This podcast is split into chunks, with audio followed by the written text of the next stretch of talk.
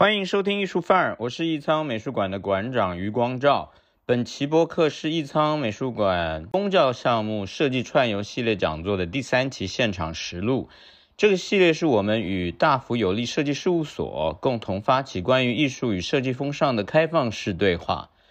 本次主讲人秋天曾在国际知名的建筑事务所魏延吴的东京及上海事务所分别工作了七年，期间负责上海船厂改造等多个大型项目。在他成立个人事务所树塔建筑之后，又逐渐走出了设计的恒温层，摆脱过去工作时受到的大式化风格的影响，坚持了多元的价值观和审美取向。我们将通过他分享的七个案例，感受他对建筑设计的热爱与自我价值的实现过程。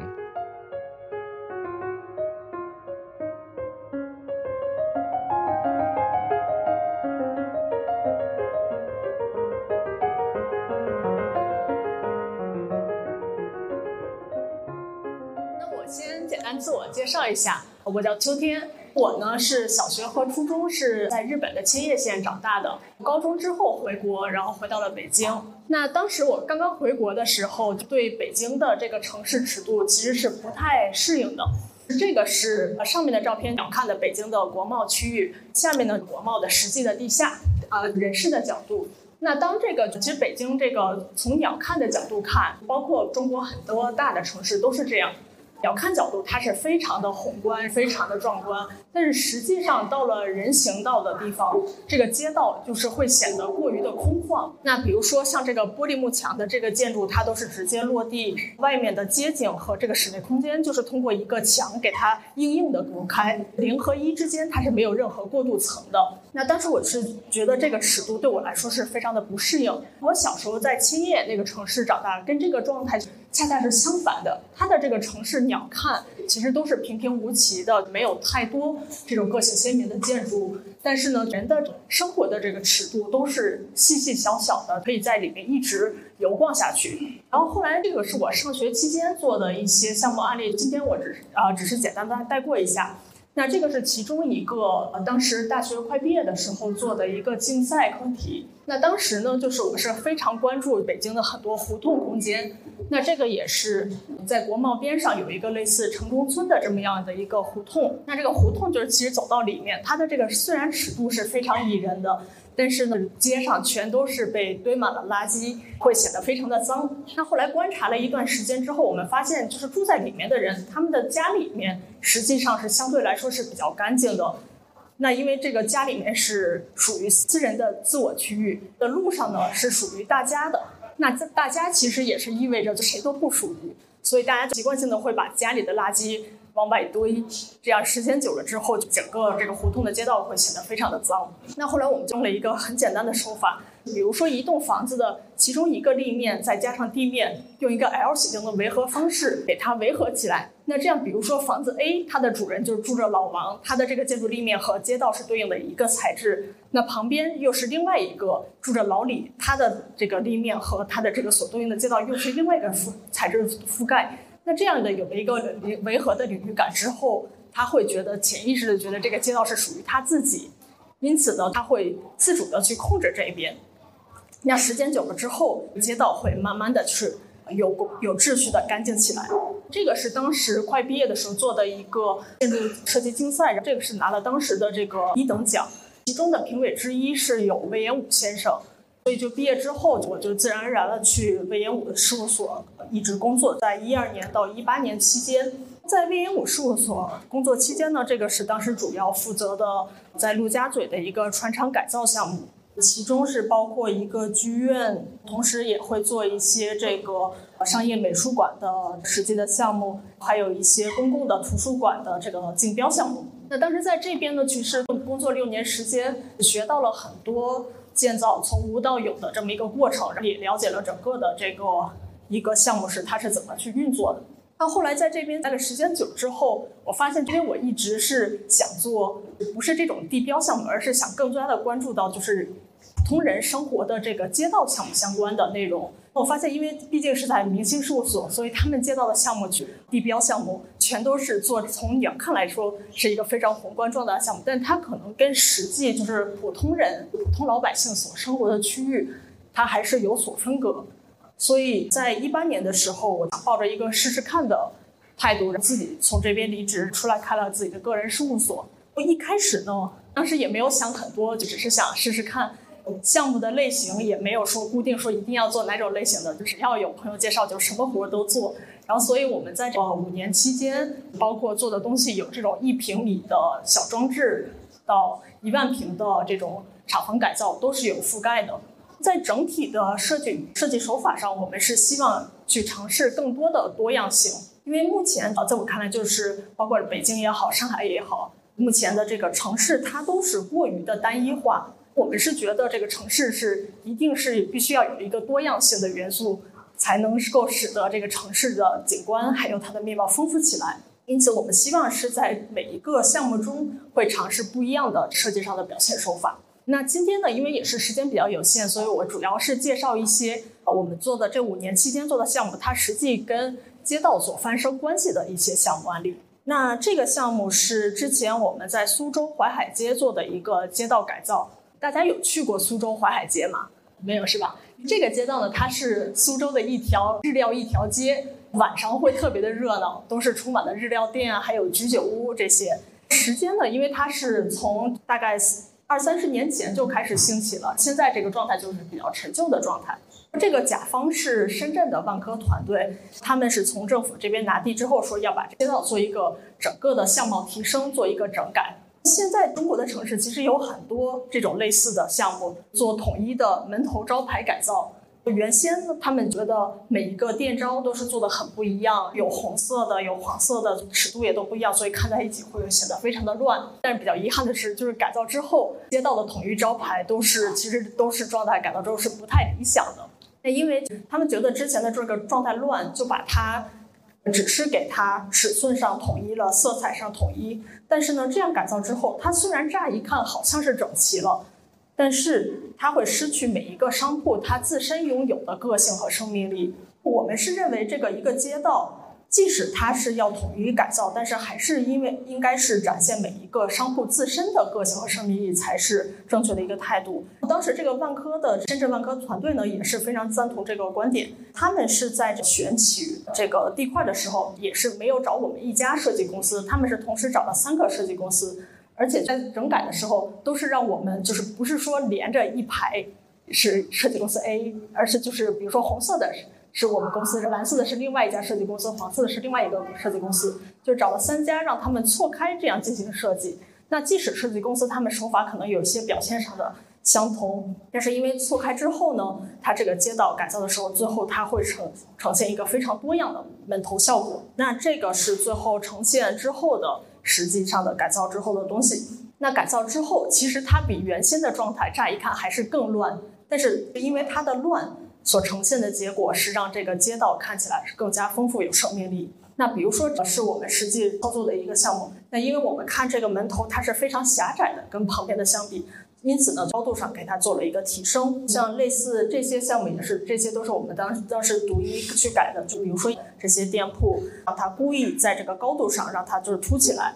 包括色彩上，如果是两边是个彩色的这个状态，那我们就是在这个门头上是让它就故意的用一种黑白灰的状态，相对一个单一的状态，让它跟通过单一跟旁边是成为对比。这个也是因为它的狭窄，所以把高度给提高。因为提高了之后呢，它这个整个的立面形成一个凹凸，那这样子会使得这个整体的立面更加的丰富。包括一些老字号的这些门头改造，也是运用了一些水墨的这种黑白灰的手法去做了一个表现。这个日料店呢，是因为它本身是有一个凹进去的空间。那原先这个状态呢，通过一个立面把这个街道和室内之间做有一个强硬的分隔。外部呢，一个很空旷的，啊，完全是属于户外。墙的里面就是室内。但我们在在改造的时候，在新的这个立面这一块下面这一排。加了一个公共座椅。那通过这个公共座椅呢，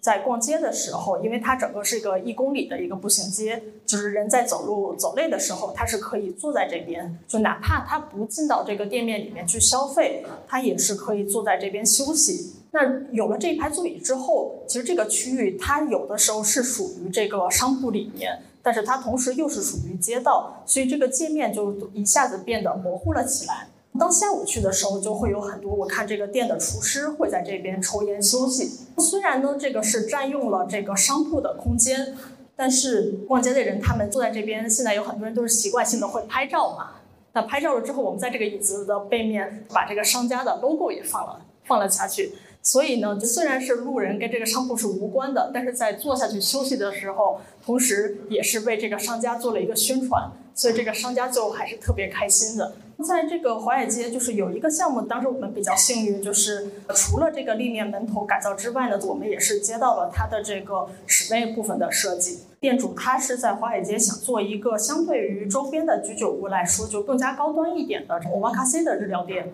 因为它的这个店的定位是比较高端，所以呢，和周边的这个五彩斑斓的街道相比，那我们在这边是想做一个更加静谧的。一个更加别致的一个立面空间。那前面这一块是它的这个主入口，在主入口的地方，我们也没有说用一个墙给它分隔死，而是用一个转角的连廊的一个内凹的半户外走道的方式，跟街道和这个室内之间做了一个灰空间的一个连接。那这个从这个走道端头拍过去的场景，墙的。内侧的这个半户外空间，它是一个非常静谧的一个连廊，右边呢是这个淮海街的非常喧闹的一个街景。但是这边就是人通过这个连廊，会把一个很喧闹的这个环境里面，把人会带到一个安静的环境之中。因为这个整个街道都是五彩斑斓的，所以室内空间的内部的公共空间，我们都是用这种黑白灰的，就非常静谧的一个状态去呈现。那当走到这个室内空间的端头。在人们在转弯之后，会看到一个就是金黄色的屋顶。那因为这个内部空间也是有几个不同的功能区域，像这个吧台区域，还有不同的包厢。那在这边呢，我们在一个室内空间里面，也是希望它的空间是拥有一个多样性的呈现。因此，在每一个空间里面，它是通过色彩。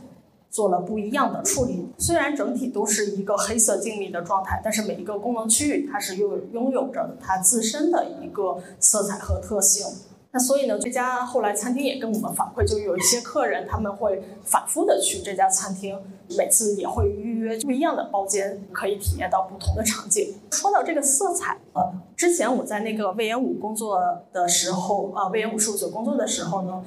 在那边就是其实是很忌讳用一些高对比度的色彩去做呈现的。那因为那边就是可能大多数要强调一些诗意和自然的材料，所以呢，大多数我们用的都是木质或者是黑白灰这些色调。那我自己独立出来之后，很想做一些色彩上的尝试。那前一阵，这个是两年前在大学路做的一个店铺设计。这家店的店主是想做一个 JK 制服租赁店。这个店主呢，他就观察到这个大学路虽然叫大学路，但是实际上去消费的大学生会非常的少，因为那个店铺它的，因为这个条街街的整个的店铺的定位都是单价会偏高，买一件衣服可能几百块钱甚至上千块钱，那这个对于普通的大学生来说是消费不起的。所以这个店主呢，想做一个 JK 制服租赁店。按天来租，下午去那边逛街的时候，租一个制服，里面这个店铺里面是有更衣室，还有化妆间，可以在这边化了妆之后再出去逛街拍照，晚上再退回，是这么一个商业模式。后来听了他的商业模式的描述之后，我想到了这种大头贴的机器。那大头贴可能大家不知道有没有用过。应该有用过，十五岁到二十五岁的小姑娘就用的比较多。那这个大头贴的机器呢，翻到这个脸部里面，拍照之后里面都是有美颜，类似效化妆的效果。拍完之后美美的，看起来那照片虽然是自己，但是比自己真实的状态要好看很多。大家都很喜欢这种体验变美的这么一个过程。那我觉得这个跟这个业主想做的 JK 制服制印店的概念是非常的像。所以呢，我们想把这个店铺也做出来，就像是一个。人们可以钻到一个就是类似一个大头贴空间里面的这么一个呈现。那这个是最后做出出的一个状态。那我们门框是用了一个绿色和粉色一个非常鲜艳的这个跳色做一个框，内部呢这边是做了一个白色的一个特别亮的顶，从外面看它是能一眼能看到里面是一个很亮的场景，就像一个游戏屏幕的里面一样。从这边又能看到这个里面的它的这个制服的一个租赁的衣柜，这个衣柜就像一个背景墙一样。当人们就是路过的时候，首先大家会被这个。红和绿、粉和绿这么一个对比的色彩吸引，再看到里面一个很亮的一个空间，那这样子给人感觉好像就像进到一个游戏机里面一样，就会把人给吸引过去。那这个街道从远景来看，它也是跟周边的这个大学路的其他的商铺是非常不一样的，周边都是基本上都是黑白灰色调的设计的比较好、小清新的这种店铺。那中间这边加了一个粉粉绿绿的一个特别吸引眼球的一个门框。那整体的空间呢？呃，因为它里面就除了这个制服租赁之外，还包括这个奶茶的一个饮品区，所以我们是通过色彩把不同的功能区域给它做了一个分割。入口这块是一个公共区，那这边呢也是延续着我们想打破一个很硬的这个外立面的一个边界感，所以我们是把这个门头做了一个内凹。那入口这边其实它也是属于一个。半室外的这么一个区域，中间这个白色的是一个奶茶饮品区，绿色的是一个制服租赁区，最里面的这个粉色的是一个更衣室，还有化妆区。那中间是做了一排人行道一样的斑马线，那这样散步的人他可以自然而然的进来逛一圈再走出去。门口这一块内凹的呃这个半户外的区域，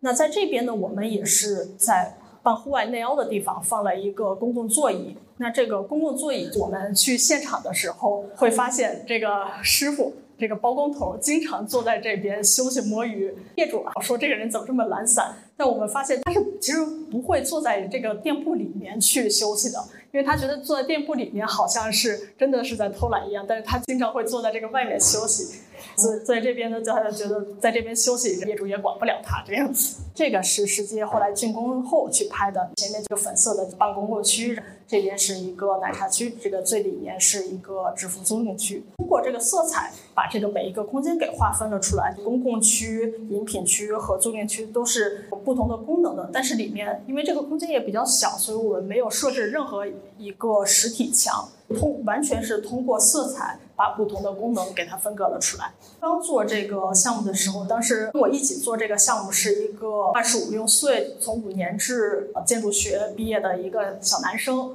他一开始让他做这么一个模型的时候，他特别受不了，因为他是很喜欢像刘家坤呀、柯布西耶呀这种丁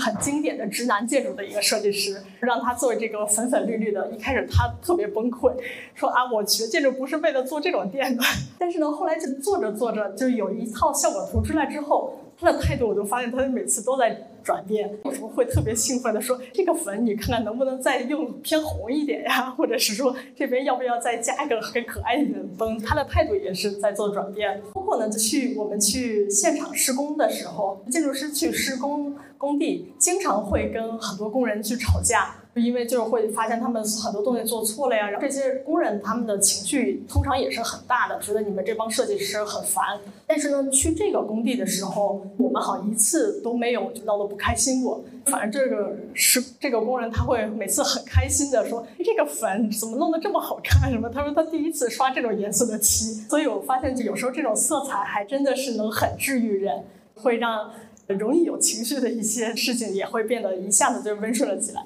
然后这个这张照片也是当时还没有完全开业，在做最后收尾的时候，店铺里面是弄得乱七八糟的。当时我们在里面就是看最后的收尾的时候，就有两个小姑娘在大学路逛街的大学生进到里面，特别好奇，说想知道这个里面是什么样的。这个是业主店主，我们就在这边聊了起来。他进来之后说，觉得自己在上海这边上大学，能看到这么有一个粉粉绿绿的店，他们觉得特别幸福开心。这个还是在那个店没有开业的时候。我们之前也是做过很多工地，但是好像第一次当这个还没有开业的时候，就看有人会被这个粉粉绿的门头吸引进来，跟我们坐着来聊。这个就是过程，就对我们来说感触还挺深的。其实我们在这边用的设计手法，我觉得如果是在我还在读上上学的时候，如果读书的时候给老师交这么一个作业，很有可能它就是一个不及格的东西。因为它里面的元素全都是反当代设计学的一些语言，比如说粉色和、绿色这种撞色，还有全都是装饰装饰元素。但是呢，当实际我们把这个项目所有设计师要忌讳的东西都塞在一个店里面，我发现这些实际的使用者，包括这些施工人员、参与技术人员，他们对这个东西还是很肯定，觉得是一个之前没见过的东西，还有很有意思。在做这个粉粉绿绿的店的同时，我们还做了一个女装店的橱窗设计。这个品牌叫知和，它和那个 J.K. 制服店完全不同的定位。啊，这个品牌它的那个定位的客群大概是三十到五十岁之间的这个职业女性。那他们有一个季度呢，做的这个服装的主题是社会主义新农村。那当时就是我们也是一起去了一个景德镇浮梁那边的村子去考察。我当时看到很多村子里面有很多就是竹编的这些古老的元素。那这个知和的业主他也很喜欢这些，跟我说能不能把这些东西运用到这个橱窗里面。那如果单单是把这些古老的东西搬运到橱窗，其实很单纯的用这种拿来主义的手法去做，把旧的东西放橱窗里面去展示，我觉得这个可能是对于一个橱窗来说，它是一个没有生命力的展示呈现方式。所以我们想，能不能用一些结合这个老的材料，再结合当代的一些新的构造手法去做一系列的陈列。后来我们就想到有一个叫这种张拉结构的，类似这种构建方式。就它看起来呢，是上面的东西是漂浮在空中的，但其实它上面是没有任何的吊的拉筋，它完全是通过下面的这一根线，还有这个周边的三根线是起到一个辅助的拉力的作用，就通过线的拉力来呈现一个漂浮的结构。那我们是想打算是把这个漂浮的结构用在这个橱窗内部，包括农村它是有很多这种竹子的晾衣衣架。那这些晾衣衣架呢，我们也是用这种拉锁结构给它，让它是没有任何支点，但是通过这个线让它看起来是一个漂浮在这个橱窗陈列里面。实际做这个设计之前，自己也是对着一些视频做了一个小模型。后来发现呢，这个东西其实它这个受力还是做好了之后，用手去压它，这个东西还是挺结实的。它其实特别是抗这个垂直方向的力，但是呢，它唯一忌讳的它是不抗水平方向的力。就如果你用水平方向从旁边去推它，它就很容易倒。所以这种结构方式，它虽然是垂直方向是很稳，但是因为水平方向它是比较弱，所以呢就是没有办法是放到这个户外。那正好它因为是放在这个橱窗里面嘛，所以它既不会被人碰，也不会被风吹雨打，所以这种结构方式还是挺适合的。因此，我们把这个想法告诉了施工单位。这个工厂的人第一次看这个，觉得说这个玩意儿不可能去做出来。他问，还问说能不能拉一些线从这个橱窗里面去吊着这个，不是也效果也一样的？后来呢，我们把这个模型实际给他们，呃，怎么制作的，给他们表演了一遍，然后也给他们发了很多类似那种抖音上的小视频，说这些都是可以做的。这个工人就没过几天就很高兴的告诉我说，你可以来看了，说我们做实际做了一个。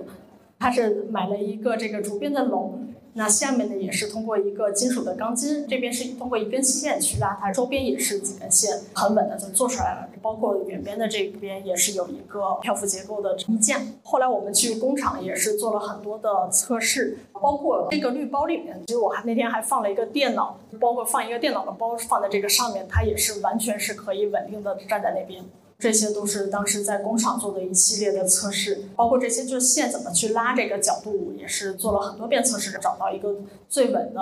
承载的方向之后呢，那终于找到了这个橱窗里面。之前我在做这个橱窗设计之前，完全不知道他们橱窗设计这个施工过程时间是非常短的，通常都是在这个商场关门的十点之后到第二天的早上五点之前一定要做完。因为他们六点的时候就有人来做保洁，九点就会开门，所以这个整个的安装时间，一个店它大概一定要控制在凌晨的这个五六个小时之内。那最后呢，呈现的是一个这样子的效果。那我们在这个下端的这个结构都是用这个呃，因为它是农村的一个主题，所以都是用的骨壳来做的一个堆积。那下面虽然都是这个粮食的废品，所以这个整个的它的这个材料是没有浪费的。上面这些竹篓呢，都是用这种钢丝去连接，所以橱窗废弃之后，这些所有的东西都是可以被能够被再利用的一个状态。从远看，它是感觉是一个仿佛是漂浮的这些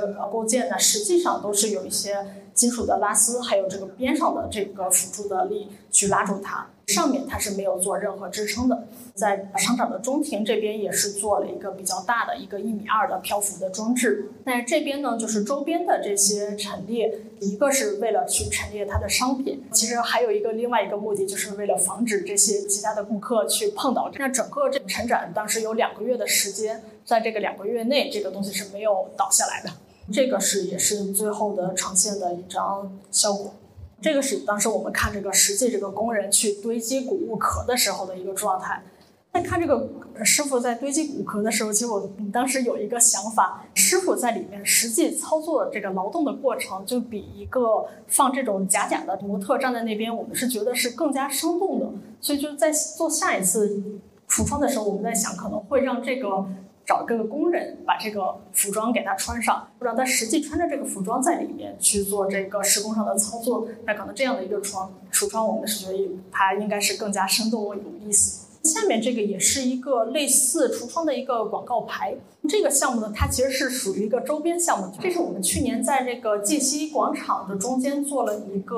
呃精锐服装设计师的一个陈展的布置。那本来的我们的工作范围就只有这个陈展的空间本身。当我们做设计做一半的时候，这个甲方是卷宗，就 Wallpaper 他们的团队。那他们现在呢，就是这个地产方给他们在这个广场前面有一排绿地，说在这边是可以放这个卷宗的广告牌。然后说你们能不能想想把我们这个 logo 广告放在哪个位置比较好？当我们就看到这张照片的时候，就在想。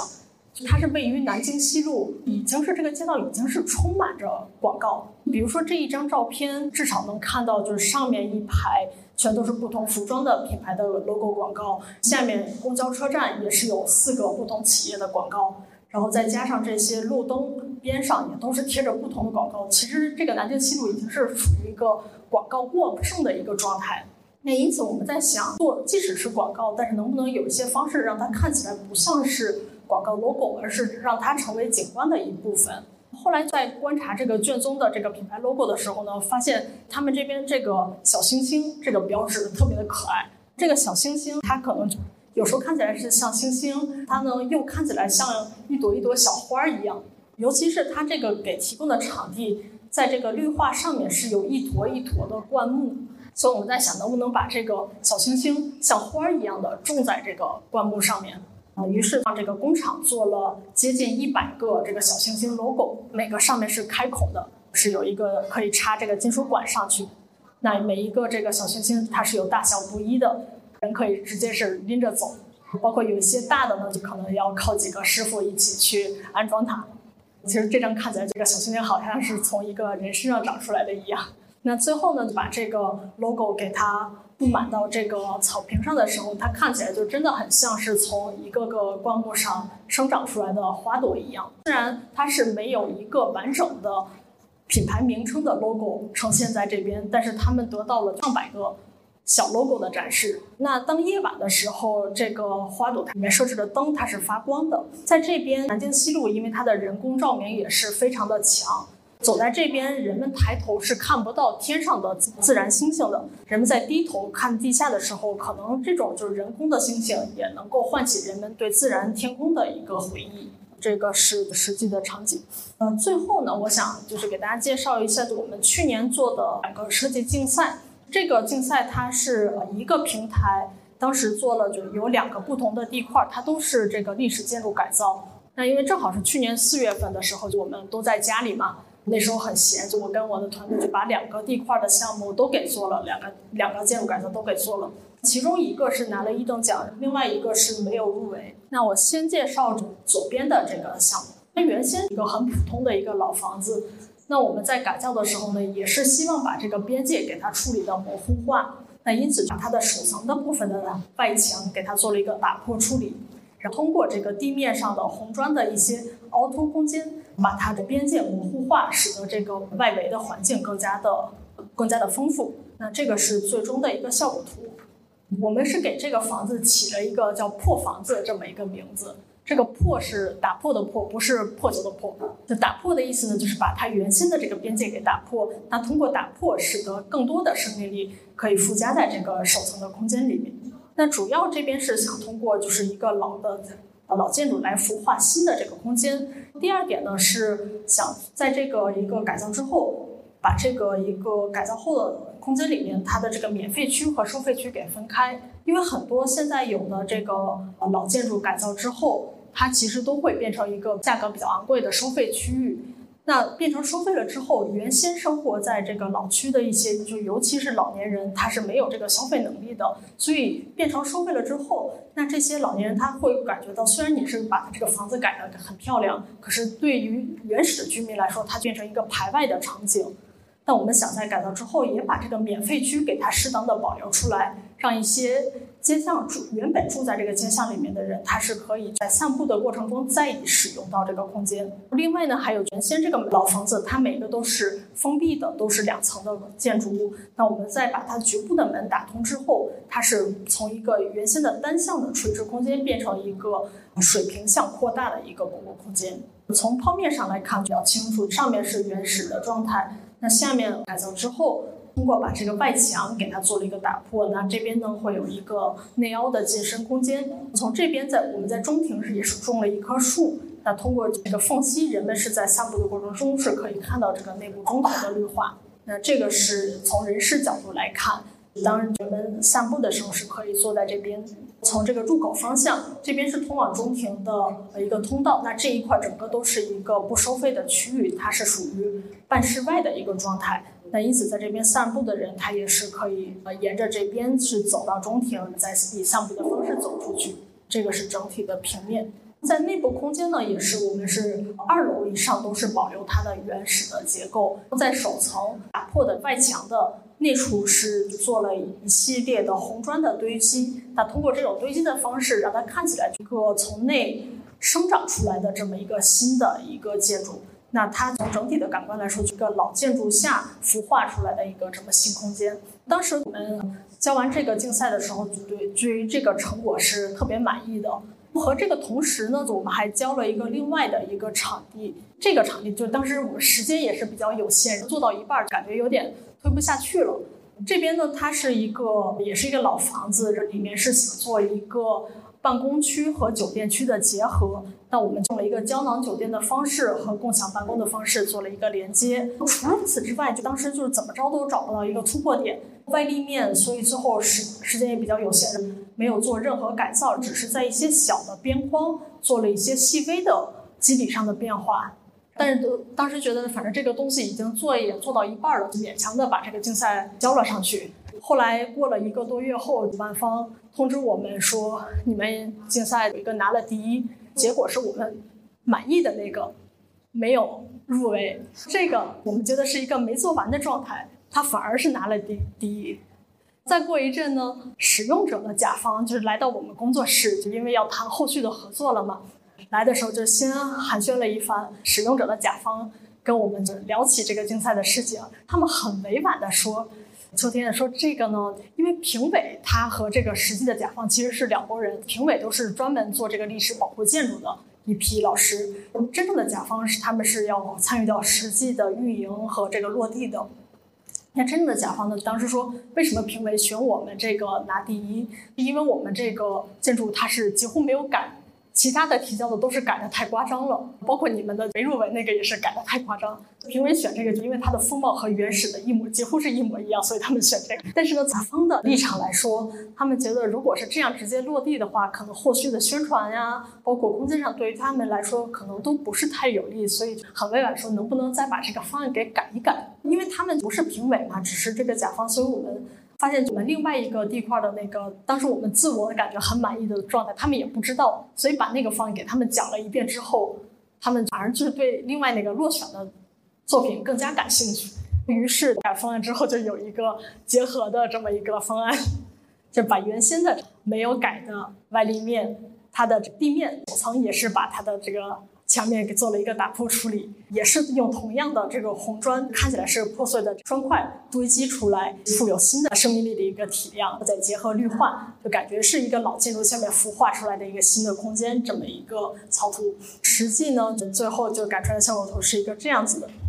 从远景看，它上面还是保留了老建筑的肌理。对于一个历史街道来说，这个风貌是从远看是没有任何变化的。但是当就是走近的时候，从人体的这个尺度来说，它是还是有很多细微的凹凹凸凸的不同的尺寸的变化。因此呢，这边也是有一些地方也是结合了这些绿化，那会使得这个空间会更加的丰富。从平面上也是，就通过这个新加出来的体量。里面是做了一个内凹的，类似一个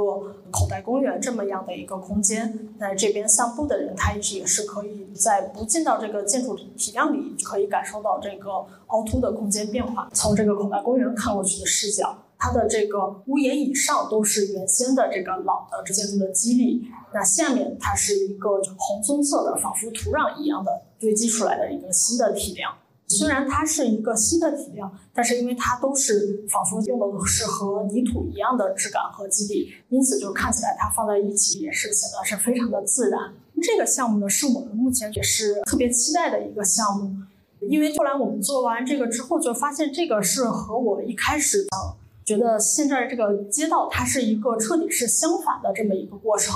因为就现在的街道，从鸟看看鸟看角度来看，它是五花八门，都是。非常是过度的张扬，但是实际到了人体的这个尺度来说，这边又是非常的空旷。那我们这个建筑如果是能够顺利改造之后，它其实是一个恰恰是一个相反的状态。从远看，它一个非常平静，然后非常自然的一个很普通的一个建筑，但是实际呢，就是当人们走近，会发现这些是有。很多很多的尺度的变化，因此也会给真正的利用者来说是有一个更加丰富的生活体验。对这个项目，如果顺利的话，是今年下半年会开始去实际去推进。好的，那今天就是我就先分享到这里，谢谢。